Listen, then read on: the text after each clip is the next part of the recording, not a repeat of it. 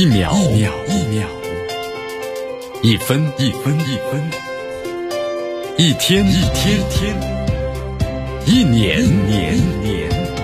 时间划过每一次日出，聆听风起的声音，静待云起云落。用新闻记录时光的足迹，江南。说新闻。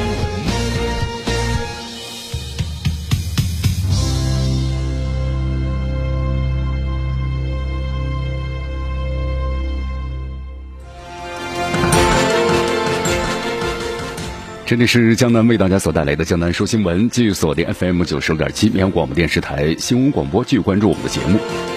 首先呢，我们来关注一下今天的天气情况。今天呢，温度持续走高啊，最高温度达到二十六度，最低温度呢也十五度了。今天微风是二级，空气指数呢不错，优三十七。今天整体情况呢是多云。我们来关注一下今天江南说新闻的主要节目内容。首先呢，我们一起进入的是新闻早早报。美欧呢相继驱逐多名的俄罗斯外交官，外交部发言，中俄将继续呢相互支持。海外网评啊，美国社会撕裂加剧，团结不过是一句口号。反俄先锋的倒戈，捷克呢否认军火库的爆炸呢和俄罗斯有关系，俄罗斯高官也发言，那就道歉吧。今天的今日话题啊，相当和咱们收音机前的听众朋友们，那么将一起呢聊一聊的是，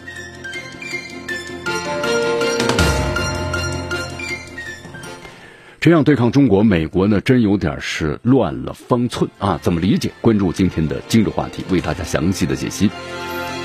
好，昨天咱们中超联赛啊继续进行，那么结果如何呢？关注今天的大话题。好，以上就是今天江南说新闻的主要节目内容。那么接下来呢，我们就一起进入新闻早早报。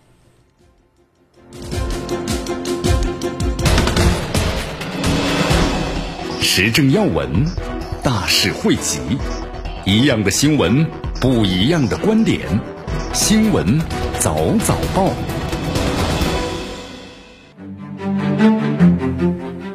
新闻早早报，早听早知道一下时间呢，欢迎大家继续锁定和关注江南为大家所带来的绵阳广播电视台 FM 九十六点七新闻广播。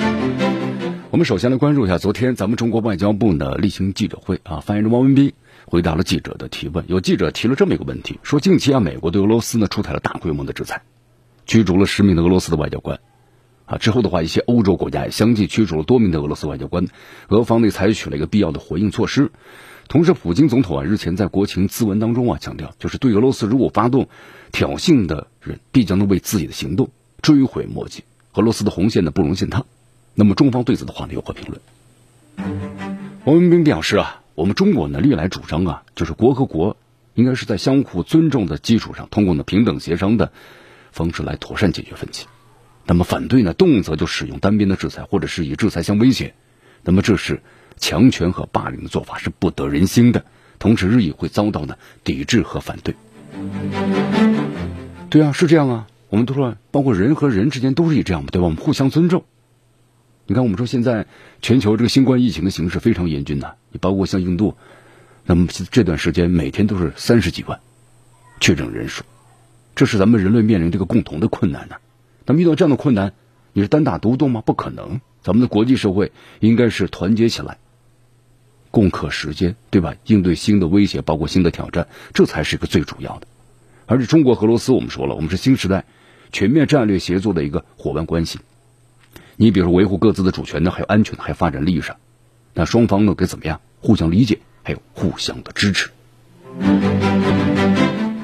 对，你看这个美国啊，我们说了，在特朗普时期的话呢，对中国极限施压，在战略上压制中国啊，他认为中国要超越他了。他不允许中国要超越他。我们说这样的一种心态是什么呢？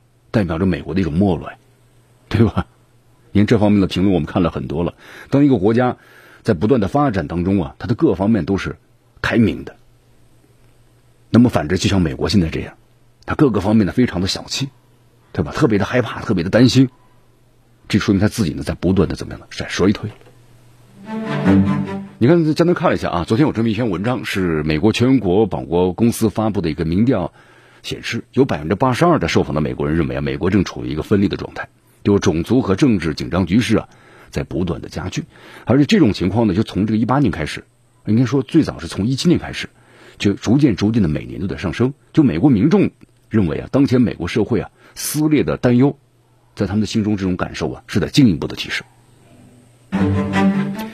你看，这个四月三十号这一天是拜登政府呢，我们说就要迎来这个就职一百天的重要时间点了啊！你看这一百天的时间。这拜登政府做了事儿还是蛮多的，是吧？步履蹒跚的，我们说立法进程啊，联邦政府呢和这地方政府之间的龌龊，还有这个争斗啊，还有这个非常让大家担心的堪忧的这个民调的数据，其实都表明了，这个拜登政府呀，虽然在就职典礼上宣布呢团结美国人民，但是似乎他并没有做到这一点啊。所以说，美国国会上的一句啊“合众为一”依然是乌托邦的梦想。好，其实现在呢，在这个美国呀，你看，啊，很多民众呢就认为美国的政党的恶斗在加剧，同时政治的极化的升级。那么还有就是，你看拜登和民主党啊艰难推进的立法进程上很困难，这都呢都挺体现出来了。你比如控枪吧，你看美国国内的话呢，民众对于这个枪支暴力非常不满，但是你看为什么这这这拜登他就推不出一些有效的关于管控枪支的一些法案呢？你看在这个参议院就处于搁置状态。你民主党提出的，共和党呢就要反对，对吧？因为共和党呢就议员呢不支持禁枪，啊，这是为什么呢？其实后面还有一个问题，就是呢，美国的步枪协会长期以来都是共和党的大金主，在背后呢提供强大的政治现金。还有就是这个拜登政府呢提出了一点九万元的新冠的这个纾困法案，对吧？也遭到过共和党的这个这个这个反对。你看之前的话，我们说特朗普实际上，也签署了二点三亿这万亿美元的这个新冠的救助的法案，啊，在那个时候呢，民主党呢又又不太同意啊。我们说双方呢就是党派呢对立，两党之内啊，我们说这个日益的边缘化，所以导致的政治极化的这种情况，在美国一直呢会持续下去的。所以说，你看这美国的民意策略公司的民调专家这比尔呢麦特麦金特夫呢这样说，他说第一个是个百日的民调显示啊，我们换了总统，但是呢没有改变国家啊，这话说的是一针见血呀。啊，其实相当觉得呀，在这个美国，无论是这个国会山上，我们是无休止的政治内斗，还是呢继续加剧的民意，在不断的对立，都表明着，你看对这个我们说继续撕裂的美国而言呢，团结呢，可能就是一句口号啊。好，继续锁定和关注江南为大家所带来的新闻早早报，时政要闻，大事汇集，一样的新闻，不一样的观点，新闻早早报，新闻早早报，早听早知道一下时间呢，欢迎大家继续锁定和关注江南为大家所带来的绵阳广播电视台 FM 九十六点七新闻广播啊，我们继续关注呢下面的消息。你看这段时间呢，我们说这个美国呀，其实这个内部的话呢，有很多的问题，有它这个结构的问题，对吧？也有它这长期以来的啊遗留下的一些问题，包括种族歧视等等啊。这些问题的话呢，我们说在美国一时半会儿是很难去解决的啊。但是美国呢，依然呢还是利用它的这个超级大国的这么一个地位，对其他的国家依然采取了霸凌的行为，对吧？你看他们美国的这民主党，那认为这俄罗斯就是他最大的威胁呀。所以说这段时间的话呢，火力全开，对吧？你看，在昨天咱们中国外交部例行记者会上，汪文斌就回答记者提问嘛。因为这段时间，这美国对俄罗斯采取了大规模的制裁啊，驱逐十名俄罗斯外交官，包括之后的一些欧洲国家都驱逐多名的俄罗斯外交官。那么俄罗斯也采取了一些必要的反制措施啊。那么中方对此的话呢，有有何这个评价啊？汪文斌说了，对吧？中国历来主张就是双方呢应该是怎么样的，互相尊重的基础上来进行的，就刚才我们所谈到的一样。那么美国。应该是把主要的精力呢，其实是放在什么呢？一个是国内新冠疫情，先把它自己先整好啊。然后呢，美国的种族歧视的问题，美国的控枪的问题，那么同时呢，对待其他的国家呢，应该应该是和平共处的去发展。但是人人都看到的这种情况，但是美国的他并不是这么认为的，对吧？但是我们说了，在美国总统的拜登一声令下之后呢，虽然打响了对俄罗斯的一场的新制裁啊，就是呢这个。外交驱逐，啊！但是虽然狂轰乱炸之中啊，你看我们说了啊，虽然有国家在不断的跟随这个美国总统，但是有的国家呀，突然开始怎么倒戈了？你看，我们说之前报道新闻吧，这个捷克就把捷克呢也呃指责俄罗斯，说这个二零一四年的捷克军火库当中爆炸这个事儿呢，他们认为是这个俄罗斯干的，就有你的特工等等等等。之后呢，驱逐了这个俄罗斯的外交官员。那么俄罗斯方面呢，就重拳出击啊，那打的这个捷克那是满地找牙。那么如今啊，我们说美国停止对俄罗斯发起的所谓攻势，那么让这个捷克呀感觉有点孤立无援了。那么现在那个最新消息，捷克呢直接就认怂倒戈了，怎么回事呢？好，在昨天呢，这个捷克的总统曼泽呢，就是啊泽曼发表了紧急电视讲话，在讲话中啊，这个泽曼就提到了关于呢，就是在啊二零一四年。违背第四军火库的爆炸一事，他说这事儿过去已经六年的时间了。那么捷克的反侦察机关呢，一直在调查，调查结果怎么样呢？就是好像说从来没有报告呢，说是有这个俄罗斯特工参与此事。你看之前呢，已经是感觉呢，好像言辞凿凿的就认为是俄罗斯干的。好，但是现在突然就否认了，说没有证据指明有俄罗斯这个特工呢参与在其中。那么同时在军火库爆炸之前呢，也没有发现有这个爆炸装置。那么认为这个灾难呢发生有两种可能性。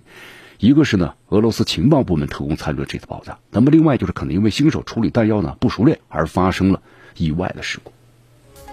你看这个捷克的总统啊，就是泽曼啊，他特别解释了一下，就最近捷克俄罗斯之间呢就关系闹得是非常非常僵。那么可能市场的设计情报部门之间的这么一个博弈，他们认为对捷克造成了严重影响，所以说呼吁大家都保持冷静啊，等待呢调查的结果。那么他认为啊。就是之前这个捷克的军火库的爆炸案呢，和保加利军火商是有一定的关系。你看之前呢还信誓旦旦的，还在说就怀疑是俄罗斯特工干的，对吧？马上马上就下令驱逐了十八名俄罗斯这个驻捷克的外交官啊。俄罗斯当时也发起了对等的反制，啊，也驱逐了这个和捷克呢驻俄罗斯的外交官。所以当时两国关系啊非常的紧张啊，剑拔弩张的。但是现在突然的话，才隔了这么八天的时间，捷克的总统这个泽曼的话呢，又突然向俄罗斯示好。确实感到是不是挺奇怪的呀？你看这个泽曼呢，还讲讲到啊，他说捷克现在缺少了疫苗，新冠疫苗，他说他非常赞成的购买俄罗斯的卫星五号新冠疫苗。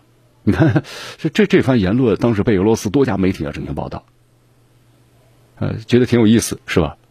美国西方媒体呢选择了沉默啊。真的看了一下路透社的一篇文章，说这个泽曼呢虽然是国家。元首啊有任命总理的能力，但是管理国家方面呢，还是由总理这个巴比什负责。啊，言下之意的话呢，就是你虽然是总统，但是你没有这个实权，你说了不算数。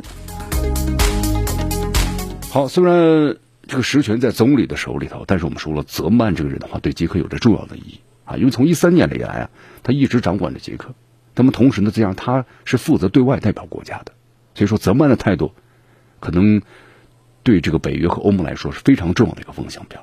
你看，泽曼呢，如果在这事上表明立场了，就是否认爆炸和俄罗斯有关系，那就说明捷克已经打算的倒戈俄罗斯了，不愿意在这个俄罗斯问题上再表现的那么极端了。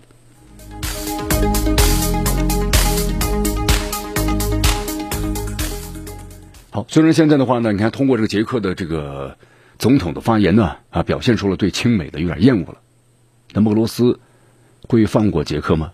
你看，在昨天的话。俄罗斯国家杜马国际事务委员会的主席啊，就是卢兹金的这样指出，虽然捷克总统的这番表态呢挺坦诚的，但是呢，俄罗斯和捷克的关系啊受此节影响，那么是捷克自讨苦吃啊。那么捷克应该向俄罗斯道歉，同时还特别强调，如果要是捷克有独立的决定权，那么应该为自己的这个所作所为一定要道歉，因为你们的错误举动，导致了俄罗斯和捷克之间的关系呢进一步的恶化。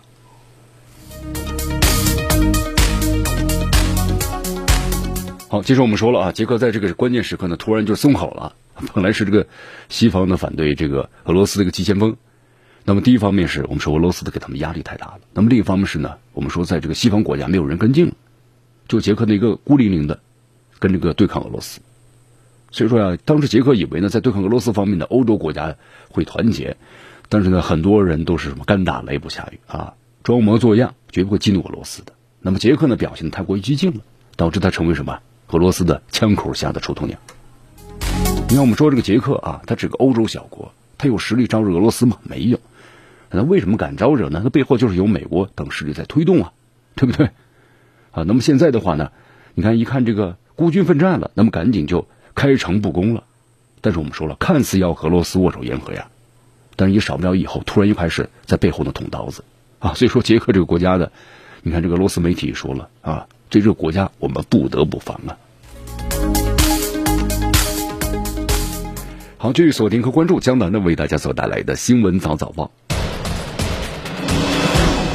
时政要闻，大事汇集，一样的新闻，不一样的观点，新闻早早报，新闻早早报，早听早知道一下时间呢，欢迎大家继续锁定和关注江南的为大家所带来的绵阳广播电视台 FM 九十五点七新闻广播。我们说这两天呢，这个印度的总理莫迪呢啊，因为一条推特，然后被骂惨了。怎么回事呢？是这样的，呃，就在这个昨天的莫迪呢发推特称，他说这个新孟加拉邦啊选举的第七阶段呢，在今天举行了。就是我呼吁民众啊，行使他们的公民权利，同时遵守啊所有和新冠呢相关的规定。你看，就在这个发这推文的这一天呢，啊，印度卫生部门昨天呢就是公布了过去的二十四小时，然后印度呢新增是三十五万多的病例。你看，连续五天呢，天天都是三十多万，对吧？你看累计达到了，呃，一千七一一千七百三十多万了。你看这个新增的病例非常多啊，死亡病例。那么印度这个疫情的话呢，几乎是失守之际。你看印度呢，总理干什么呢？忙着宣传选举，所以让印度很多的网友们感到呢非常难以相信。有网友就反问了：那么认真是认真的吗？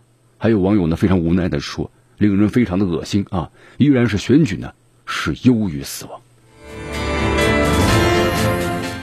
你看，有网友在质疑啊，说这个加尔各答地的这个感染率达到百分之五十的时候，你还要求民众呢出去投票。也有网友呢苦口婆心的劝道：“亲爱的印度总理，那么即便一个阶段的选举对你来说非常的重要，但至少在推特上要发有价值的数据吧。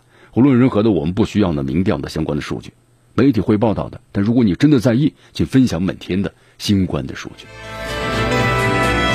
好，我们说在这个印度的话呀，整个疫情的防控几乎都失守了。你看，在印度最新的数据是每四分钟就一个人死于是新冠肺炎，而且现在啊，在印度的整个军用飞机、火车呢，都用来运送的抢救重症患者的氧气瓶。你看，疫情不断恶化，我们医疗资源在印度的话也非常告急啊。印度多地的话都收紧了整个的这个防控措施，但是你这个印度总理莫迪的话呢？你看看，还在督促大家赶紧出来投票吧。那么，在你的心中是人民放在第一位呢，还是你自己的个人的利益放在第一位？好，同时在昨天呢，有这么一个消息啊，咱们中国外交部发言人汪文斌在主持的例行记者会上，印度记者提了一个问题，他说：“这个上周啊，你宣布了中印呢，那么正在就中方的向印度提供医疗援助进行沟通，同时，这个印度的私营企业在中方呢购买了一些医疗的物资来满足国内的需求。”他说：“但是，呃，今天的话呢，国就是国有的四川航空公司停止向印度的货运业务，影响了印度呢购买的紧急的防疫物资。那么这些跟抗疫相关的出口物资啊，货运价格也大幅上涨。那么中方对此的话呢，有何评论？”好，王文斌这样说的啊。那么中方一直非常高度的关注的印度的疫情形势发展，对印度国内的近期形势的恶化呀，表示呢诚挚的慰问。呃，他说我们第一时间就表明了愿意帮助印度呢抗击新一轮的疫情，双方呢在此沟通。那么同时你所提到的关于印度企业购买的中国的抗疫的物资，我了解这是企业间正常的采购行为。那么如果印方提出具体要求，中方呢愿意为印方呢提供新一轮的这个力所能及的帮持、帮助还有支持。那么关于航班停的问题，建议呢你向有关的航空公司来核实。您真的记得我们在前几天节目当中我就谈到了，对吧？那么咱们中国呢？表示愿意要帮助这个印度抗击新冠疫情，包括提供这个氧气啊，特别急需氧气。但是印度呢拒绝了，说你中国的不在我们愿意接受的是帮助的这个国家之内范围之内。你看这政治上不愿意合作呀，但是我们说这民间是诚实的，对吧？你看印度的民间企业从中买中国购买这个啊相关的物资，那就依照市场的经济规律来交易吧。好，同时刚才我们介绍一下，你看印度的疫情啊，我们说持续恶化。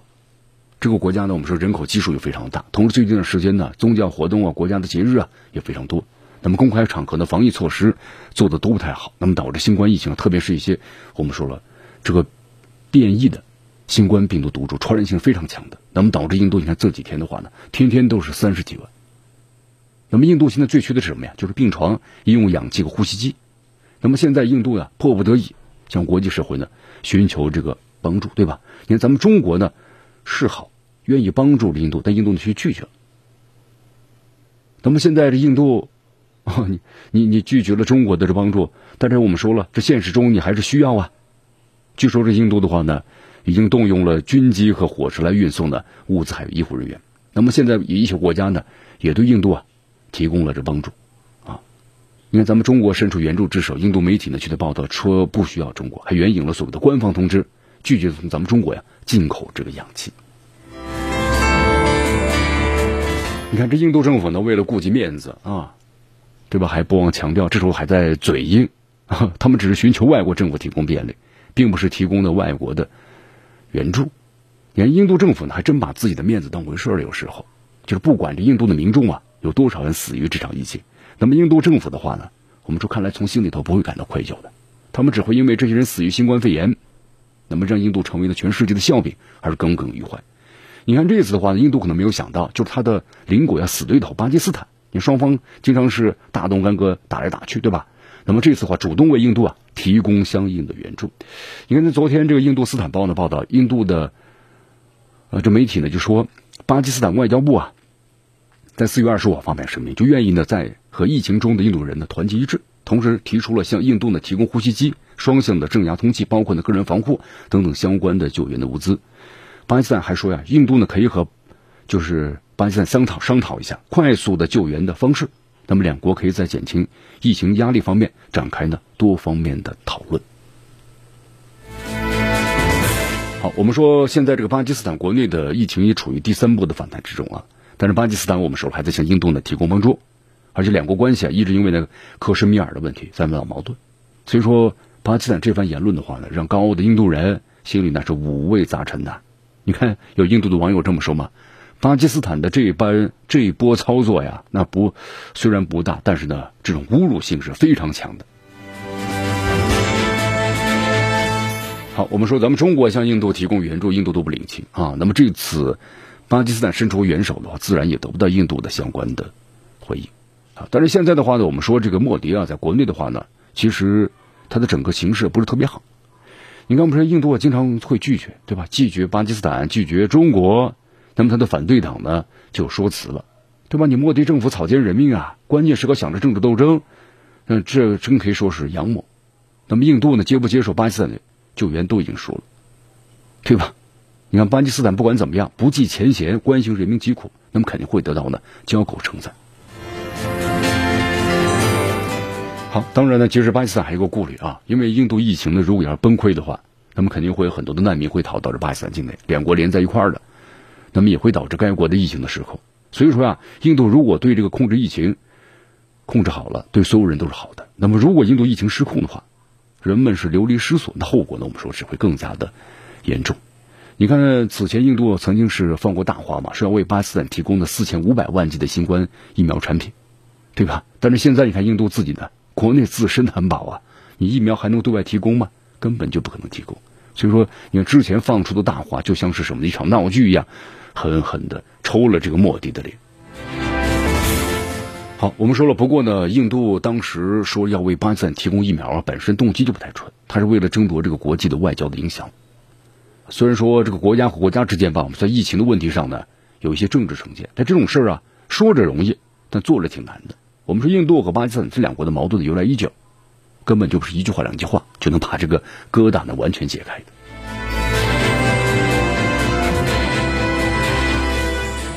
印度现在目前最需要的就是氧气呀，氧气胜过任何的药物，因为它能够降低啊得了新冠肺炎之后呢，特别年轻人的死亡率。但是现在我们说印度呀，这个国家是一个产钢的大国。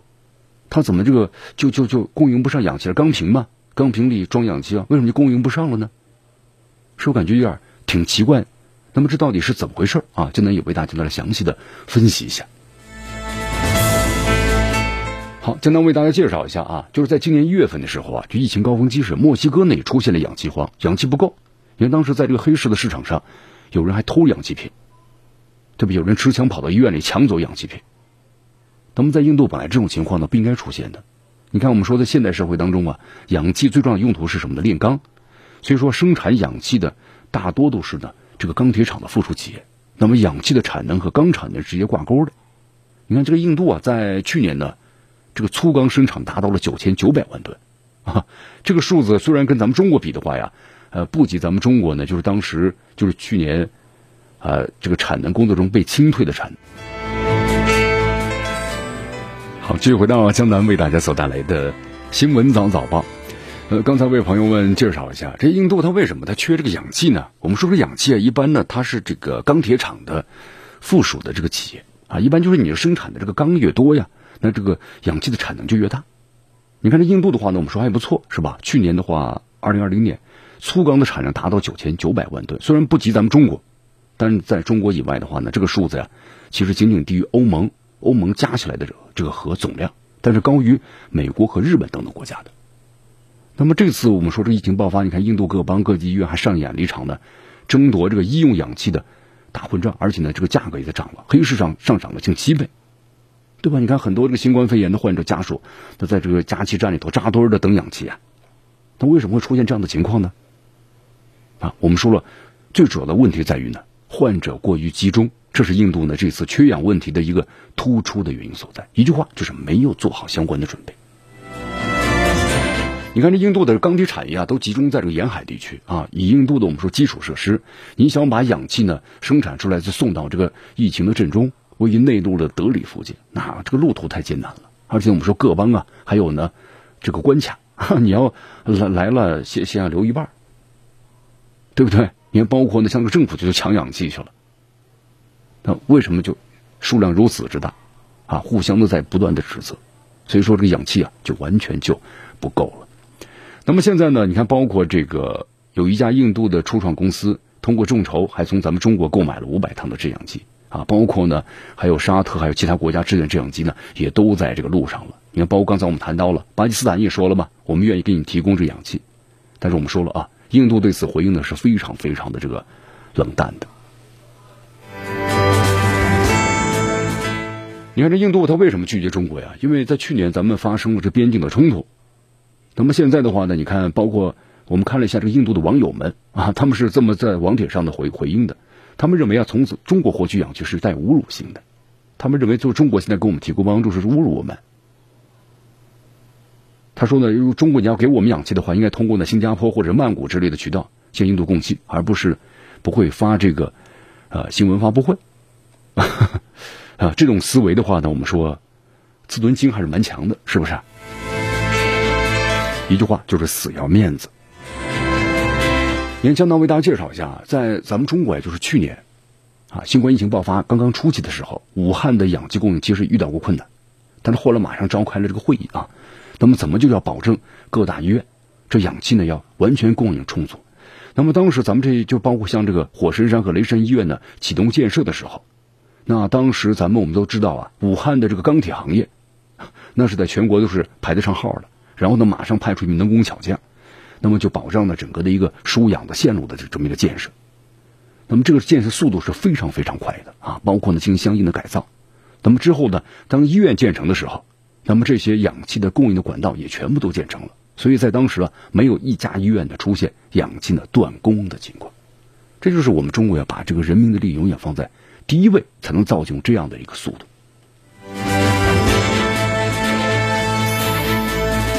好，继续锁定和关注江南呢为大家所带来的新闻早早报，时政要闻，大事汇集，一样的新闻，不一样的观点，新闻早早报，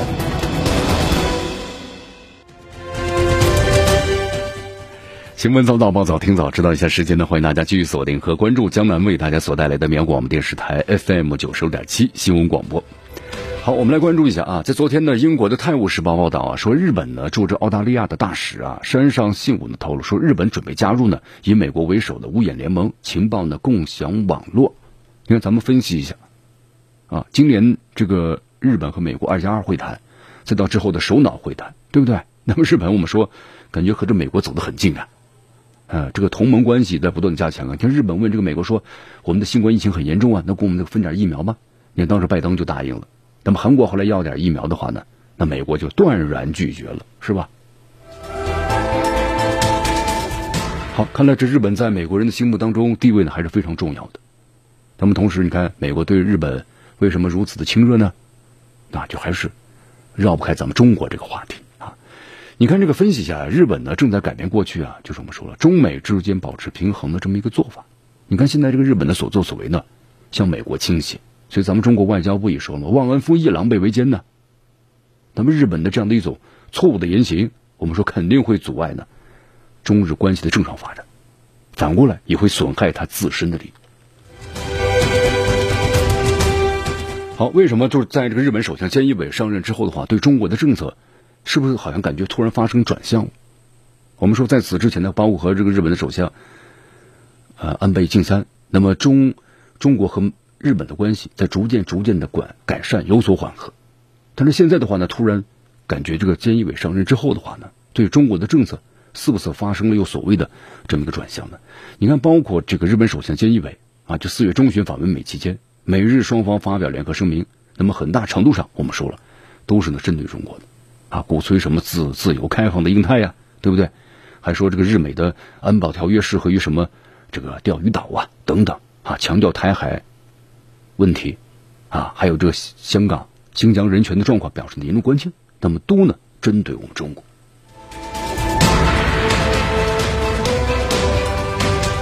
好，所以说呀，通过这日本的种种的表现，就我们感觉，这日本是通过依托呢日美同盟，他想在这个中国和美国之间呢，那么寻找这个平衡的做法在改变了。所以说这次呢，日本的首相菅义伟访问这个美国，那么标志着他们对中国的政策肯定会有一个重大的转折，对吧？你看，就说我们说之前呢，好像这个中日这关系的逐渐逐渐的改善回暖，那为什么这个菅义伟政府现在？突然一下对咱们中国采取一种很消极的举动呢？咱们来分析一下啊。因为首先，日本对中国友好的这个社会基础，我们说它并不是很很固牢固的，很脆弱。就他一直希望他是这个亚洲地区的排在第一位。所以说，对于中国呀，他的内心来讲的话呢，他想遏制于中国的发展。你看，咱们中国和日本建交前三十年当中啊，那么当时在这个日本呢，它的左翼的力量比较强大。我们说经历过这个二战，对中国呢。那有负罪感的那代人呢？我们说在当时是有不少的，而且在这个建交的初期又培养了一批的友好的人士，所以说在那个时候啊，中日友好的这个感情基础是非常的宽广，虽然有点波折嘛，但总体上不错的。但是我们说进入这个二十一世纪之后啊，这批人呢逐渐淡出了日本的主流社会，而且日本的经济呢啊长期的这个停滞，所以导致日本社会啊逐渐的右翼化了。那么左翼的力量呢，逐渐逐渐的就弱下去了。你看这右翼势力，我们说在参拜靖国神社问题上呢，经常煽风点火，那么这样的话呢，都会加剧日本社会对中国呢不友好的情绪。所以说呀，这个日本政府呢，对咱们中国的心态是有两面性的啊。一方面呢，他想遏制中国，但一方面呢，又希望和中国也保持稳定关系，来获取呢经济利益，对不对？你看，包括这菅义伟在上任之初的时候呢，日本的企业界不就说出了吗？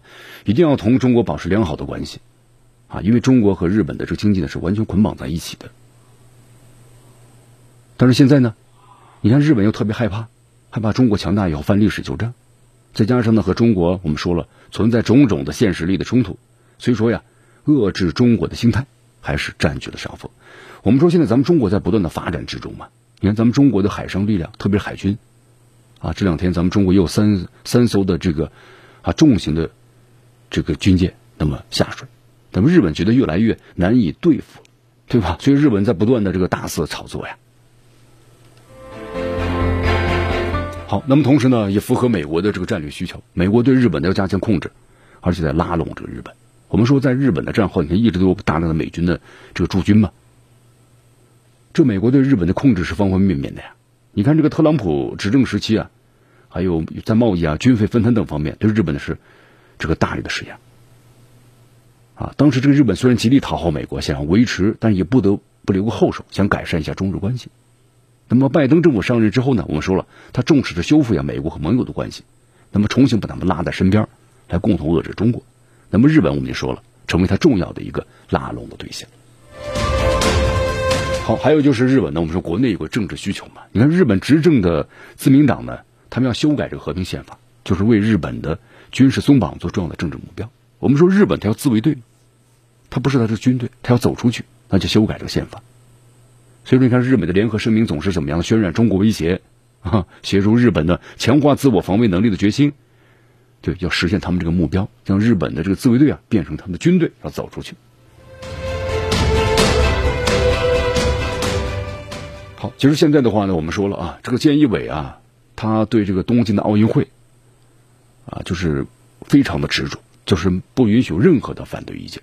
那么同时，现在我们说，因为这个新冠疫情，你看到现在为止的话呢，还是一直在不断的波动和肆虐着。那么东京奥运会有很大的不确定性，但是菅义伟的，就是必须说，这个奥运东京奥运会要如期的举行啊。那么民众对菅义伟政府呀普遍不满。那么，菅义伟政府呢，想要通过外交的方式来提振呢大家对他的支持率，一句话就想转移这个矛盾。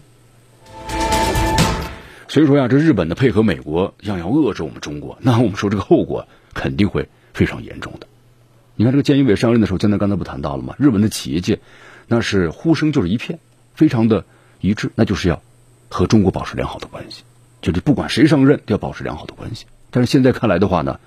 那么中日的和经济合作肯定会受到政治方面的影响的，那么日本的经济必然会受到冲击，因为我们中国是日本最大的贸易伙伴，对吧？我们中国超过这个美国，成为是日本最大的这个出口的市场了。你看，在这个去年，日本很多企业在新冠情况之下，你还能够盈利，那不就依靠的是我们中国市场的复苏吗？那就是这个问题啊。所以，中国是未来日本经济成长的关键所在。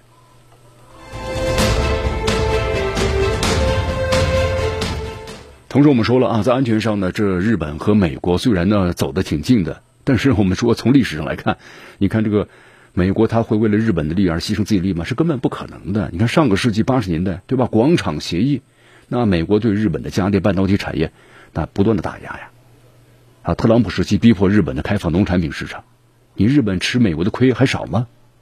所以说，这个日本媒体后来开始分析担心嘛，说你美国现在给日本的面子倒是挺足挺足的挺大的。那么将来肯定会让日本付出代价的，比如说你以后驻日本的美军啊，你军费要给我多分摊一些，在贸易问题上你必须要要少来再来少来点利润，对吧？逼迫日本呢让步的。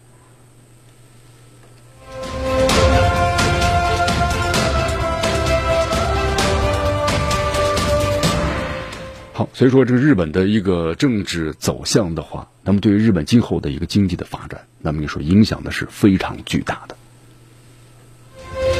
从这段时间，你看，包括这个日本要决定啊，把这个啊，我们说福岛的核废水啊排到大海。你看，这个背后就美国的支持，对吧？在亚洲给你生事儿。你看，这美国呢，倒是全世界唯一一个表示的欢迎的国家，说还谢谢你们。但是之后的话，美国非常实诚啊，那么对日本的所有的农产品都停，全部停止进口了，就害怕你污染呢，对不对？但是你看，把这个问题，他就让你在亚洲生事儿，那么给周边的国家，包括中国，那么寻找这个烦恼。那么这是美国其实最主要的啊，但是我们说周边的国家呢是不同意的。你比如说像这个邻国这个韩国，对不对？你看昨天的话呢，韩国的《朝鲜日报》报道了消息啊，那么朝鲜的渔船举行了声势浩大的一个示威活动啊，干什么呢？据说参加这次活动有十九个团体啊，渔船上呢挂了有这个韩国英英语还有这个日语啊三种语言的横幅，内容就是。日本立即撤回排污入海的决定。好，两百多艘的渔船啊，那么在这个韩国的庆尚南道统营市呢一处海域，这个海域的话呢是当年就是这个朝鲜王朝著名的海军将领李舜臣，那么就是也是抗倭的这个民族英雄啊，四百多年前在附近海域当时重创了就当时日本的军舰啊，称为是咸山大捷。所以说呢，选了一个很特定点，具有着历史意义，来对这个日本的就现在要排这个核废水呀，提出严正的抗议。好，以上就是今天的新闻早早报的全部内容啊。那么接下来呢，我们就进入今日话题啊。今天今日话题，咱们谈谈呢，美国这样对抗中国，有点乱了方寸啊。怎么去理解呢？那么接下来我们一起进入今日话题。